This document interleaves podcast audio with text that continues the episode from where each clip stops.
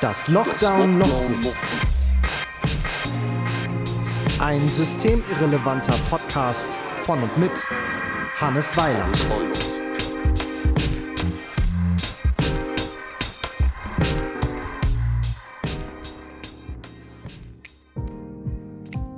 Herzlich willkommen zu einer weiteren Ausgabe von Das Lockdown-Logbuch, der Podcast.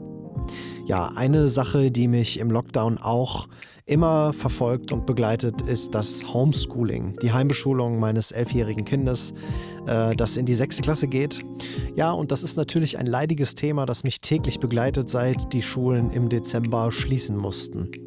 Man schlägt sich so durch und man schlägt sich tapfer, aber irgendwie fühlt man sich auch ständig fehl am Platze. Denn eigentlich sollten diesen Job ja andere Menschen übernehmen, die das auch mal irgendwann gelernt haben, wie das geht. In diesem Sinne, viel Spaß mit dem heutigen Eintrag.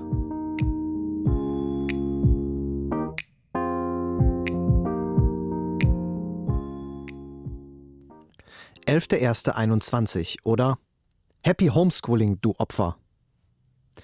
Langsam fällt es mir schwerer, diese täglichen Einträge zu schreiben. Ich selbst kann zeitweise mittlerweile weder diesen Lockdown noch das ständige darüber nachdenken und schreiben ertragen. Wenn ich könnte, ich würde sofort mindestens drei bis vier Wörter direkt aus dem täglichen Sprachgebrauch streichen. Lockdown, Corona, Covid, Neuinfizierte, Pandemie. Anfang April, als die Clubs das erste Mal schließen mussten, hat ein Kumpel, der DJ in Hamburg ist, anlässlich seiner Schließung zum Opfer gefallenen Partyreihe Fick dich ins Knie Melancholie Soli-Shirts drucken lassen. Ich habe ihm eins davon abgekauft und trage es seitdem sehr gern, da es immer wieder meine Stimmung ausdrückt. Fick dich ins Knie, Pandemie. Verpiss dich, keiner will dich mehr haben. Ich habe vier Fremdsprachen gelernt, 42 Bücher gelesen, mir Programmieren beigebracht, alle Andor-Teile durchgespielt. Zweimal. Alleine. Ich blogge täglich, habe meinen Uni-Abschluss gemacht, produziere ein Bandalbum und kann gerade Zeit scheißen. Dabei will ich einfach mal nur mit einem Pappkaffeebecher vom Jormas am Bahnsteig stehen und zu einer Probe nach Münster fahren, um zum hundertsten Mal Fernando von ABBA zu spielen. Oder auf meine Schuhe blicken und feststellen, dass ich mein Kostüm an den Füßen noch trage. Besoffen sein vom Freibier im Backstage. Nach dem Schweiß fremder Menschen riechen zu viel rauchen, weil ich auf den Tontechniker warte, der nicht aus der Puschen kommt, mich mit Kollegen streiten, weil ich die Monitorboxen mit meinem Gesang zerschreddere. Was mache ich stattdessen? Ich warte auf übermorgen und jammere täglich in die E-Mail-Postfächer meiner 18 Patrons. Es gibt diese Tage, da will ich einfach nicht mehr. Heute ist einer davon. Ganz speziell, weil nun das Homeschooling beginnt, das immer eine besondere Freude für die ganze Familie ist. Natürlich darf unsere Gesellschaft nicht abgehängt werden durch all die jugendlichen Flachzangen, die in der Zeit des Lockdowns noch weiter verdummen, weil sie nicht beschult werden können. Wo kämen wir denn dahin, wenn man ihnen ein Jahr stehlen würde? In die Steinzeit. Also folgender Plan.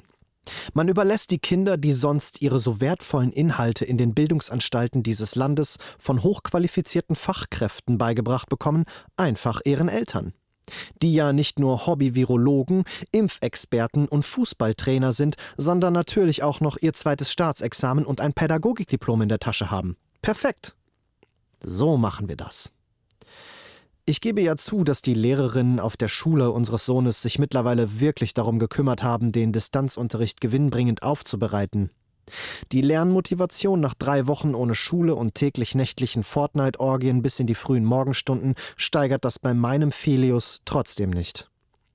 Nur gut, dass der Knirps noch keine Schulnoten bekommt und die Lehrkräfte doch sehr wohlwollend sind angesichts der pandemischen Gesamtsituation. Da fällt es kaum auf, dass sein jetziger Lehrer einen 18-Tage-Bart und Jogginghose mit Pastaflecken trägt und müde in seinen Kaffee brabbelt.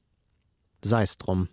Die Erde dreht sich weiter und irgendwann ist auch wieder Frühling. Das dürfte mich wieder ein wenig besänftigen.